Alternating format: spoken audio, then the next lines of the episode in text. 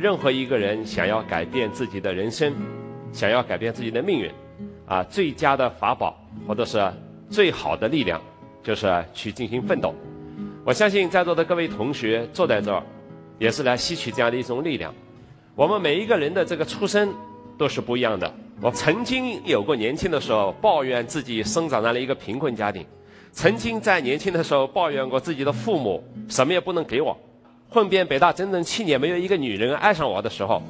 我发现我的很多同学都已经谈了好几次恋爱。完了，我的有的同学已经娶上了美丽的女人，成立了美好的家庭。当我发现至少每个同学都拥有一个健康的身体的时候，我在大学三年级的时候得了肺结核，所以发现所有的生活的黑暗好像和不如意都集中在了你一个人身上。幸亏在所有的这样的过程中间，我始终没有放弃自己身上的唯一的力量，这个力量就是我觉得只要努力，只要奋斗，只要给我足够的时间，我应该能够改变自己的命运。我应该能够让自己的生活变得更好，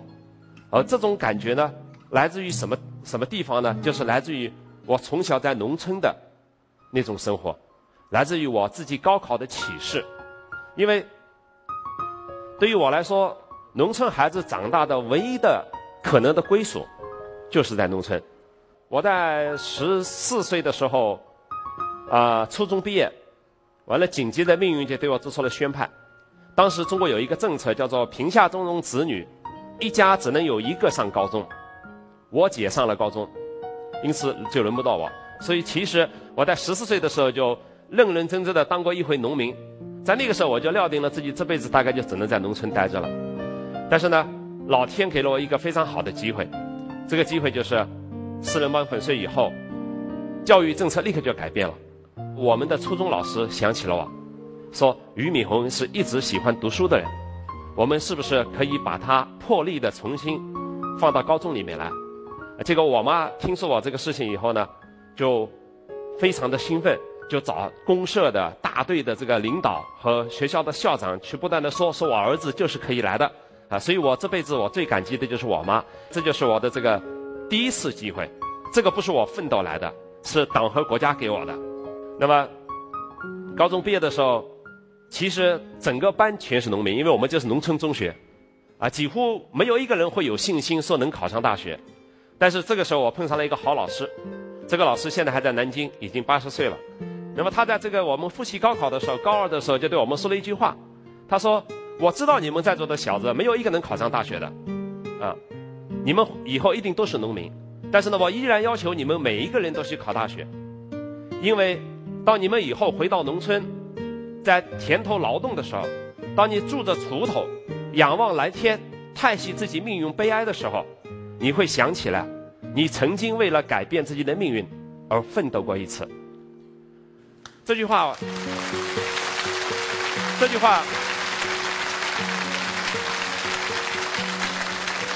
这句话我到今天还能记得。大家想想，这个印象多深吧？所以呢，我就认定了自己一定要考大学。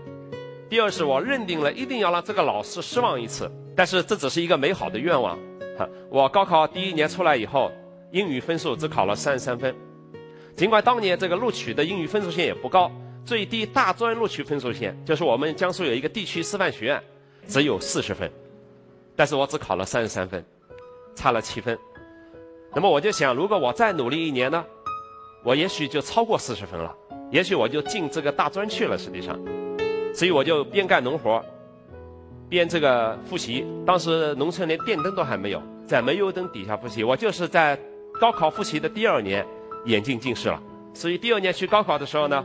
考出来考了五十五分。我拿到这个分数就特别高兴。为什么呢？我想录取分数线是四十分，我是五十五分，那么我无论如何能够进那个师范学院了。结果分数线下来以后，师范学院的分数线提到了六十分。结果又差了五分，那么高考两次失败以后呢，反而让我增加了信心，我就觉得我非要考第三年不可，所以我就跟我母亲说：“我说第三年我无论如何不干农活，就说一定要每天所有的时间都交给我。”但是我母亲就说：“我再给你一年时间，但是我们家确实很穷，所以第三年如果你再考不上的话，你就只能是老老实实回来当农民。所以我第三年就拼命了嘛，每天早上六点起来，晚上十二点睡觉，啊，到第三年参加高考的时候，这个成绩一出来，我就发现我的成绩超过了北京大学的录取分数线，就是北京大学，所以，所以就后来就有幸跟撒贝宁这样的名人成了校友。这个其实呢，北京大学这四个字。在我脑袋中连闪都没闪过，所以这个例子呢，给同学们又一个启示。什么启示呢？人是要有梦想的，但是呢，你梦想再大，你不去努力是不管用的。就像你爬山的时候，就算你不看那个山头，你只要知道世界在向上爬，只要你爬的路是对的，你到达山头只是一个时间问题，所以呢，回想我自己的生命呢，就是说，我觉得，往往是我生活中带来的一些失败，最后。促使我反弹起来，又构造了一个新的目标。